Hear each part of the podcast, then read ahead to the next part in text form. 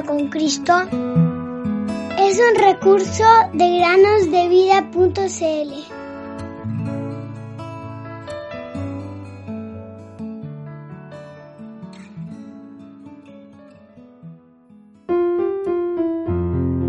Sea bendito el nombre de Dios de siglos en siglos, porque suyos son el poder y la sabiduría. Daniel 2.20 Hola queridos niños, bienvenidos un día más a meditar con nosotros. El episodio del día de hoy se llama Un buen barómetro. El día del Señor vendrá, así como ladrón en la noche. Vendrá sobre ellos destrucción repentina. Primera los tesalonicenses 5, 2 y 3. Un habitante de la costa de Florida había pedido, por correo, un barómetro. Pero cuando lo recibió, su decepción fue grande. La aguja señalaba obstinadamente la posición tormenta. Sacudió enérgicamente el barómetro, golpeó ligeramente el vidrio, pero nada cambió. Enfurecido, escribió inmediatamente una carta de queja al proveedor, la envió por correo y se fue a un viaje de negocios. A su regreso, encontró una sorpresa.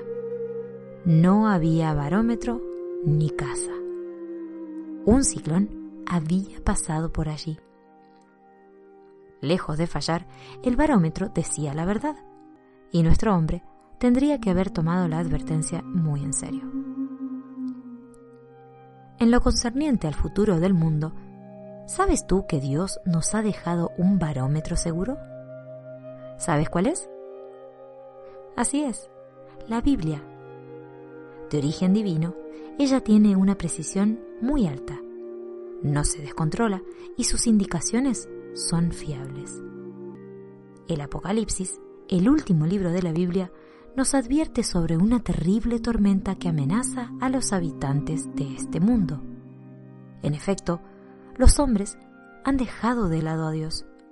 Viven sin preocupaciones por su Creador y menosprecian al Salvador que Él les ha dado con una inmensa paciencia, Dios advierte a los hombres a quienes ama. Pero esta paciencia terminará y la terrible tormenta anunciada en este libro vendrá sobre los que moran sobre la tierra. Apocalipsis 3:10. ¿Descuidarás tú, querido oyente, las advertencias del barómetro divino? Tómalo muy en serio y sin tardar, refúgiate junto a Jesús el Salvador. El que cree en Jesús está salvo, libre de este juicio. En ti, oh Señor, me he refugiado. Tú eres mi roca y mi fortaleza. Salmo 71, 1 y 3. Fija tus ojos